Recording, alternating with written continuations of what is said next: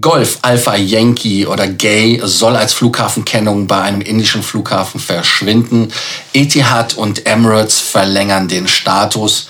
Und Iceland Air will die Flotte erneuern. Was wird es? Wird es Boeing oder wird es Airbus werden? Und dann ganz heiß jetzt im Moment vor einer Stunde oder vor zwei Stunden gerade veröffentlicht Spirit Airlines und Frontier, das sind die Ultra-Low-Cost-Carrier aus den USA, gehen zusammen. Ja, sie werden heiraten. Das ist beschlossene Sache.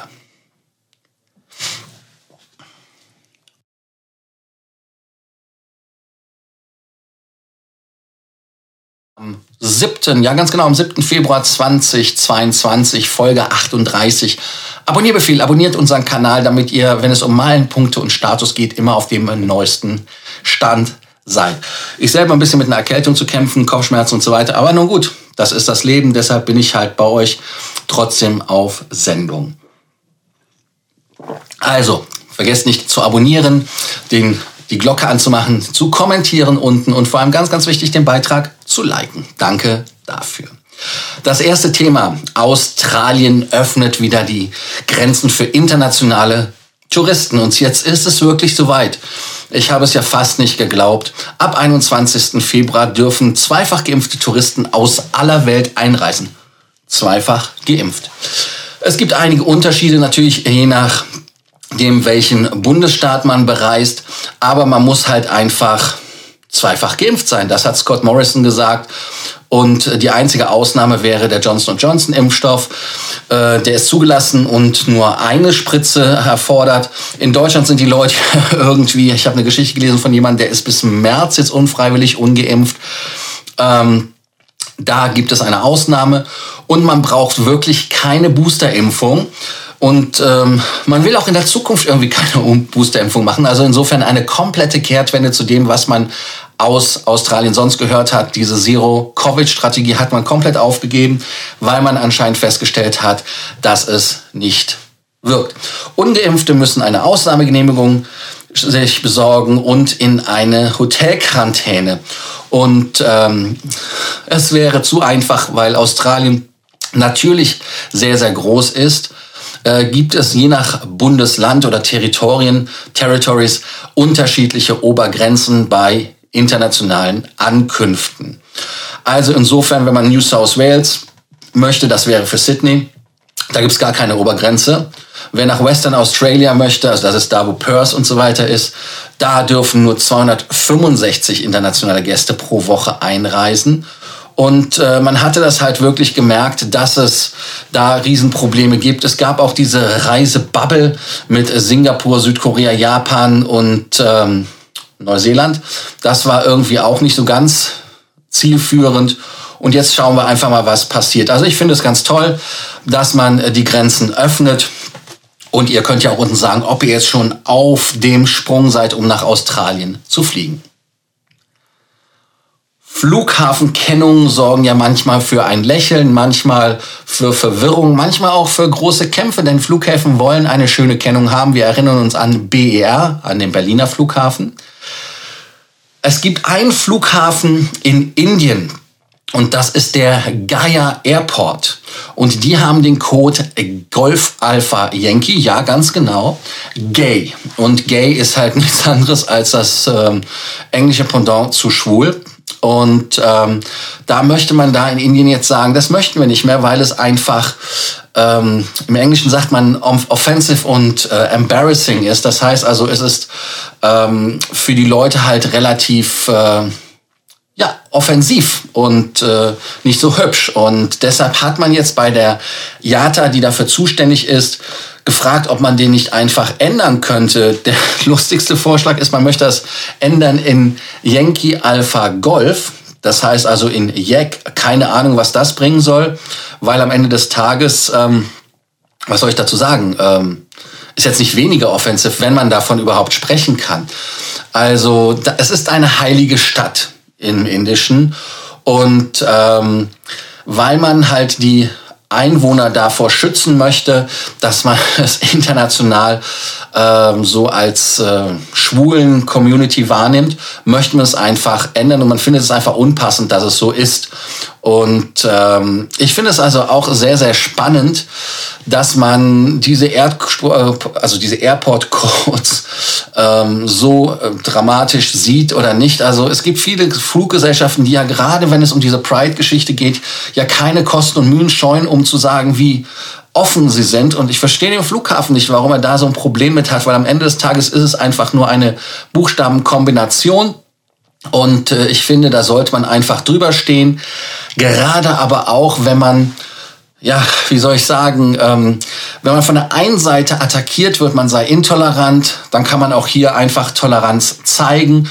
Ich persönlich bin gespannt, wie ihr das Thema seht, ob ihr das jetzt ein Problem als Problem empfindet. Ich persönlich kannte den Flughafen gar nicht. Ich hätte auch da jetzt wahrscheinlich auch keine negativen Assoziationen gehabt. Ich weiß auch gar nicht, ob ich auf dieses Gay in irgendeiner Art und Weise angesprungen wäre.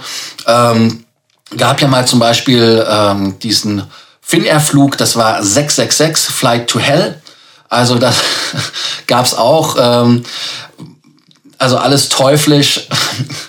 Aber am Ende des Tages äh, finde ich das alles äh, Folklore und man sollte da auf allen Seiten einfach abrüsten und sagen, okay, so ist es. Aber anscheinend ist es die Zeit, dass man sehr vogue ist und äh, schaut, dass man keinen verletzt. Hier muss man vielleicht so tolerant sein und sagen, hm, vielleicht sollten wir die Seite nicht verletzen. Also diesmal schlägt das Pendel in die andere Richtung, wie es normalerweise schlägt. Aber hier kommentiert unten, ich bin da gespannt, was ihr dazu sagt. Ein anderer Flughafen, der von sich reden machte und reden macht, ist der BER. Und äh, Schönefeld, also der Berliner Flughafen, der hat im letzten ja, natürlich von sich reden gemacht mit diesem Passagierproblem, dass die Passagiere sich äh, gestaut haben und, und, und, und. Aber man hat die Zahlen zum Vorjahr erhöhen können, ganz genau. Also im Januar haben 786.000 Fluggäste den Flughafen als Start- oder Landepunkt benutzt. Und äh, das wären zwar 300.000 Passagiere weniger als im Dezember, klar. Aber wenn man es mit Januar 2021 vergleicht, damit habe sich die Nachfrage natürlich verdreifacht. Und äh, die Flughafenchefin Alette von Massenbach, die ja vom Frankfurter Flughafen gekommen ist, sagte, unser Flugbetrieb ist durch Corona weiterhin massiv eingeschränkt. Allerdings lässt sich gegenüber Januar 2021 feststellen, dass das Jahr deutlich besser anläuft als im ersten Corona-Winter. Natürlich kann man die Zahlen jetzt so oder so interpretieren. Natürlich ist auch mehr Reisefreiheit im Moment. Und äh, man muss ja auch der Ehrlichkeit halber sagen, dass die Reisen jetzt ja auch wesentlich einfacher möglich sind als vor einem Jahr. Aber auch hier wieder kommentiert unten, kommentiert, kommentiert. Ich muss mal kurz was trinken. Dann ein eigener Sache. Vielflieger Stammtisch in Stockholm. Am 18., das ist nächste Woche Freitag, haben wir einen Vielflieger Stammtisch in Stockholm. Ja, ganz genau. Und zwar haben wir einen Stockholmer Stammtisch. Ganz einfach. Warum? Weil wir uns gesagt haben, Berlin ist langweilig, Düsseldorf ist langweilig, München ist langweilig. Wir gehen nach Stockholm. Also wenn ihr kommen wollt, schickt mir einfach eine WhatsApp-Nachricht oder auf Facebook habe ich es auch äh, veröffentlicht. Da könnt ihr gerne dran teilnehmen. Ich würde mich freuen, euch auch persönlich kennenzulernen. Im Moment gibt es noch gute Angebote aus Deutschland, um nach Stockholm zu fliegen. Stockholm hat auch keine ähm, Corona-Testpflicht in Anführungsstrichen auf dem Programm, wenn man ins Restaurant gehen will oder alles. Ich war gerade da, ist alles frei, maskenfrei, also für wen es wichtig ist. Ich selber habe die Maske getragen in öffentlichen Transportmitteln und wenn mehr Menschen zusammengekommen sind. Aber ansonsten fände ich spannend, wenn wir uns einfach alle persönlich kennenlernen. Berlin findet nicht statt. Äh, insofern schaut einfach nach, wenn wir das nächste Mal Berlin machen, wahrscheinlich entweder Ende Februar oder dann Anfang März wieder, weil jetzt ist Berlinale und ich hatte irgendwie gar nicht dran gedacht. Also insofern mehr Culpa. Ein wichtiges Thema, was mir immer wichtig ist, ist immer, dass die Leute fair bezahlt werden. Das heißt also, dass man von seiner ehrlicher Händearbeit leben kann. Und das ist bei vielen Fluggesellschaften nicht mehr der Fall, leider. Und ich hatte da bis er immer in Schutz genommen, weil ich gesagt habe, hm, da gab es 13 Investoren, die da ähm, bei Wizz Air Gas geben. Aber anscheinend gibt diese Position die die Investoren haben, bei Wizz Air wenig Resonanz. Und deshalb gibt ein dänischer Pensionsfonds, das ist irgendwie so eine Akademikergeschichte, also auch schon was Elitäres, sagt einfach, wir möchten das nicht mehr sein. Es steht irgendwo Großinvestor, aber mit drei Millionen Euro, glaube ich, die die investiert haben, ähm, haben die Dänen halt jetzt nicht wirklich so ein Großinvestor. Aber es ist ein Zeichen. Das heißt also, die Dänen lösten die 2020er Anleihen äh, und Aktienbeteiligungen äh, auch in China wegen Bedenken in Menschenrechtsfragen auf. Und jetzt sind sie halt auch wirklich, ähm, nicht 2020, was habe ich gesagt, in 2020 haben sie es, also bei chinesischen Anteilen. Und bei Wizz haben sie es jetzt auch gemacht. Und äh, man hat halt jetzt gesagt, das Verhalten der Wizz Air Geschäftsleitung ist mit Menschen- und Arbeitnehmerrechten, wie sie unter anderem die UN-Leitprinzipien für Wirtschaft und Menschenrechte festlegen, nicht vereinbar, sagt der Chef Jens Munch-Holst. Ja, ähm, 2021, wo die 13 gestartet sind, sind anscheinend als Bettvorleger gelandet. Bin ich mal gespannt, wie die anderen zwölf da sich positionieren. Ähm, wie seht ihr das denn? Sagt ihr, dass der Josef Varadi ähm, mit seiner Position Gewerkschaften zerstören das Geschäft ähm, recht hat? Oder ist das jetzt etwas, wo man sagt, das ist Folklore? Also ich finde es insofern interessant, dass eine Pensionskasse, der jetzt einfach sagt, wir gehen weg. Wobei man natürlich auch angucken muss, ob das Investment überhaupt so war, wie man sich das vorgestellt hat, ob das nicht jetzt vorgeschoben ist. Fände ich also auch mal spannend, eure Kommentare zu lesen und was ihr davon haltet. Low-Cost-Carrier oder Ultra-Low-Cost-Carrier, muss ich sagen. In Amerika sind ja Spirit und Frontier Airlines. Das sind ja die Fluggesellschaften, die nichts anderes ausstrahlen wie ultra low cost. Ich finde die Liveries von Frontier ganz lustig mit den Leitwerken und so weiter.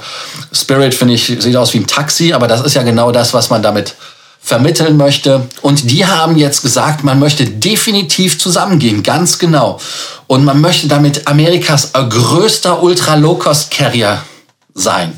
Und äh, man hat bei den Flugstrecken mehr als 1000 Strecken pro Tag, über 145 Destinationen. Und diese Strecken sind komplementär. Das heißt also, sie ergänzen sich. Das wäre ja insofern eine interessante Geschichte. Man hat auch 19 Länder auf der Agenda. Das wäre also ähm, USA, Latein, Lateinamerika, schwieriges Wort, und in der Karibik. Und ähm, man sagt, dass die Konsumenten eine Milliarde Dollar pro Jahr jährlich sparen. Ich weiß gar nicht, wo man sparen will, wenn man auf einmal monopolistischer wird. Es gibt natürlich andere Fluggesellschaften, aber sowas ist ja selten etwas, wo man Gas gibt. Und ähm, man möchte da halt dann auch, vielleicht kommt das daher, Konkurrenz sein und möchte damit auch kleinere und mittlere Flughäfen mehr anfliegen in den USA. Und damit wird die Flotte auch eine der jüngsten und aber auch spritsparendsten Fluggesellschaften in den USA. Und man möchte auch für die 15.000 äh, Mitarbeiter da eine bessere Möglichkeit der Entwicklung geben. Und es sollen auch bis 2026 neue Jobs kreiert, kreiert werden. 10.000 Stück. Also das ist schon richtig. Da hat man also einen richtig großen Plan und man möchte gegen die Big Four ganz knallhart vorgehen. Bevor ich euch mit weiteren Zahlen und irgendwelchen anderen Details da langweile. Wer von euch ist denn schon mal mit Frontier oder mit Spirit geflogen? Ich persönlich habe die, ja, ich habe sie vermieden, weil es irgendwie vom Erlebnis her nicht so toll ist. Ich habe selber davon auch nicht wirklich viel äh, Gutes gehört, aber wenn ihr da berichten könnt, wäre ich froh, wenn ihr dem unten einfach einen Auslass geben könnt, einen Outlet geben könnt und einfach unten schreibt in die Kommentarspalte. Danke dafür. Die anderen haben bei den Ultra-Low-Cost-Carriern Airbus-Flugzeuge, aber Iceland Air ist ja kein Ultra-Low-Cost-Carrier. Man geht zwar so mehr so in den Low-Cost-Bereich, wenn ich das so richtig interpretiere, aber man möchte für die 757 bei Iceland Air Ersatz haben, weil die Flugzeuge ja mittlerweile etwas älter sind. Und äh, da weiß man jetzt gar nicht, was sie tun werden Warum? Ganz einfach. Also Sie wollen die 757 loswerden. Da gibt es natürlich als Alternative Klassiker A321 LR von Airbus oder aber die Boeings, die 787. Man hat ja damals die 737 MAX genommen und äh, hatte dann einfach sich ja, bei Airbus auch irgendwie so gesagt, ja, hm, wir können da was machen. Und man wollte auch damals eventuell auf die äh, Airbus-Flotte gehen, aber man hatte das nicht gemacht. Deshalb ist das für mich so eine Geschichte, ob da das wieder um die Preisverhandlungen zu verschönen ist, damit man billigere Preise kriegt. Denn man hat es mittlerweile ja elf Boeing 737 MAX und es kommen ja noch weitere Flugzeuge dazu. Dann hat man 13757er, 3767er und man setzt inländisch natürlich einige die Havilland Dash 8 hin. Äh, man hat dann eine Flotte von 35 Flugzeuge. Man sagt natürlich, dass das perfekt ist, wie es ist, aber man will das Netzwerk erweitern und äh, diese Erweiterung soll mit den bisherigen Flugzeugen stattfinden. Aber in 2026 hofft man, den letzten Flug mit der 757 zu machen bei Iceland Air. Und man befindet sich, so sagt Burgerson, das ist der Chef von Iceland Air, in einer guten Ausgangslage. Und man werde jetzt halt die Vorarbeiten machen, will da so eine Art äh, Bieterwettkampf machen, ich weiß es nicht. Also es sieht für mich alles so aus, als ob es einfach nur eine Banane ist, die man hinhalten will und möchte bei Boeing den Preis drücken, weil man hat eine reine Boeing-Flotte, außer die drei oder fünf Dash, die man hat.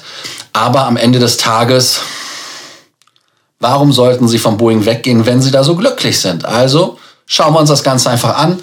Farben hat man ja erneuert. Insofern schauen wir mal, was die Isländer so machen. Wie ist eure Einschätzung? Hat, hat irgendwie Airbus überhaupt eine echte Chance? Oder ist das wieder Folklore, was man da in Island betreibt, um den Preis runterzudrücken? Dann ein Thema, was auch sehr spannend ist, ist Status. Und zwar Status und Meilengültigkeit. Etihad schickte jetzt eine E-Mail raus und in der E-Mail steht ganz klipp und klar, den Status nicht verlängert. Und jetzt kommt's. Äh, man hat ihn jetzt für mich verlängert trotzdem. Und zwar bis zum 30. Juni als Dankeschön für meine Loyalität. Finde ich sehr nett. Ich habe es ja auch nicht geschafft mit äh, mit Etihad zu fliegen. Emirates hat das gleiche auch getan, hat da auch den Platinum-Status verlängert. Das heißt also, ähm, da er ja irgendwie, ich glaube Mai 2022 ist er, wäre ausgelaufen, wird dann also erneut verlängert. Und ähm, aber auch nur um wenige Monate. Damit kann man jetzt natürlich sagen, die beiden Fluggesellschaften sind sehr, sehr kulant. Wir hören ja von einigen Fluggesellschaften gar nichts. Namen werde ich jetzt hier nicht nennen. Also insofern findet ihr das gut, dass Emirates und Etihad den Status verlängern? Das ist ja jetzt, äh, wie war das nochmal bis Juni? Das heißt also vier Monate oder drei Monate und ein bisschen. Also insofern ist das eine coole Sache. Oder ist das etwas, wo ihr sagt, hm, das werden die vielleicht nochmal machen müssen, weil so reisend ist im Moment ja nicht drin. Weil ehrlicherweise, und das muss ich so sagen, wenn ich mit Etihad fliege, würde ich ja mit Etihad von hier aus Richtung Osten fliegen. Das heißt also nach Asien. Und da ist es ja nicht so ganz, dass man da reinkommt. Auch wenn Australien, ihr seht ja die erste Meldung heute, wieder öffnet. Also insofern problematisch. Nach Amerika oder sowas würde ich Etihad nicht nehmen. Ich meine, ich bin gern mit Etihad oder mit Emirates geflogen. Nach, nach Nordamerika habe ich auch öfters gemacht. Aber ich würde ja nicht erstmal von hier aus irgendwie sechs, sieben Stunden nach Dubai knattern, um dann einmal um die halbe Weltkugel wieder zu fliegen. Ist ja komplett Banane. Also insofern, was denkt ihr? Ist das eine einmalige, im Moment einmalig, ich habe es ja öfters gemacht, ist das jetzt die letztmalige äh, Verlängerung, die ihr von äh, Emirates und Etihad sehen? Oder glaubt ihr, dass da noch etwas kommen wird. Kommentiert unten. Habt ihr vielleicht auch die E-Mail bekommen? Würde mich freuen, von euch zu hören. Und am Ende wie immer natürlich der Abonnierbefehl. Abonniert den Kanal, Glocke an und ganz, ganz wichtig, liken, kommentieren. Also, danke, dass ihr heute dabei wart. Bis zur nächsten Ausgabe von Frequent Traveler TV Takeoff. Danke, bis dann, ciao.